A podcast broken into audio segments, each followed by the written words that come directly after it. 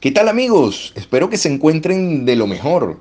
El conocimiento tolteca surge de la misma unidad esencial de la verdad de la que parten todas las tradiciones esotéricas sagradas del mundo. Aunque no es una religión, respeta a todos los maestros espirituales que han enseñado en la tierra. Y si bien abraza el espíritu, resulta más preciso descubrirlo como una manera de vivir que se distingue por su fácil acceso a la felicidad y al amor. Este es el mensaje del doctor Miguel Ruiz, el de los cuatro acuerdos. Qué buenos son estos cuatro acuerdos, ¿no? Y mm, sin duda alguna, eh, cuando, cuando de alguna manera profundizamos en las enseñanzas de Miguel Ruiz y vemos cada uno de estos acuerdos, sé impecable con tus palabras, qué, qué bueno este acuerdo. No te lo tomes personal, segundo acuerdo. No hagas suposiciones. Y el cuarto acuerdo, haz siempre lo máximo que puedas. Me encanta esto, me encanta esto, no sé ustedes.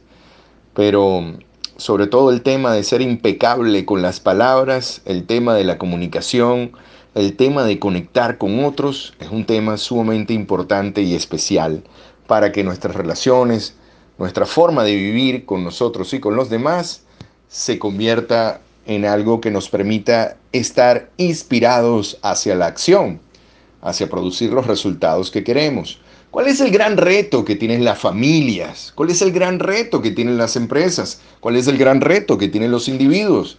La comunicación con otros.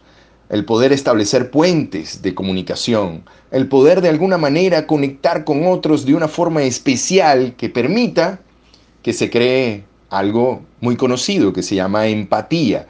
O también esa conexión que genera confianza. O esa conexión que simplemente genera amor. La mayoría de la gente está desconectada en la vida.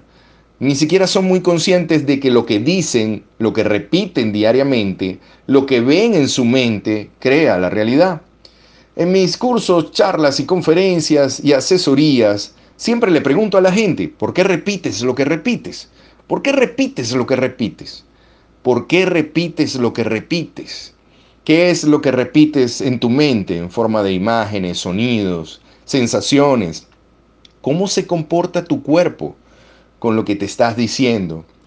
Lo que vas a decir, ya sea que te lo digas a ti o a los otros, mejora o empeora las cosas. Lo que vas a decir mejora o empeora las cosas. Lo que vas a decir es para tener razón o para crear una relación de confianza con otros. Lo que vas a decir es para mantener un punto de vista y que de alguna manera elimine cualquier otro, o lo que vas a decir es para descubrir, como dice Miguel Ruiz, este espíritu, para abrazar al espíritu, para de alguna manera eh, respetar, respetar el punto de vista del otro, para tener un acceso más fácil hacia la felicidad y el amor. Lo que tú dices mejora o empeora tu vida. Lo que tú dices mejora o empeora las cosas. Lo que tú dices mejora la vida de otros o la hace de cuadritos. Lo que tú dices te deja sordo y deja sordo a los demás. O lo que tú dices es melodía para comunicarte con otros. Lo cierto es que el tema de la comunicación es uno de los temas más importantes. ¿Qué es lo que te dices? lo que dices mejora o empeora, o qué es lo que repites diariamente, qué repites dentro de tu mente.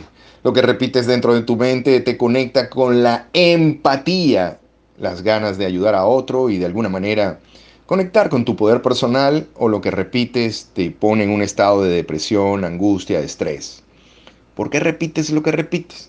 Bueno, si quieres saber más sobre la comunicación y esto que estamos conversando ahorita, 0414-155-7797. Te invito a que acceses las asesorías.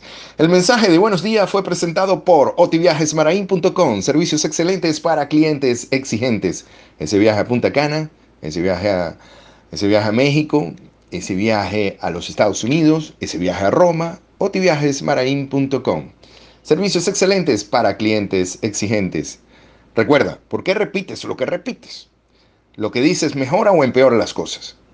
Conecta, haz puentes en la comunicación, no muros que te mantengan aislados. Hasta un nuevo encuentro, mis amigos.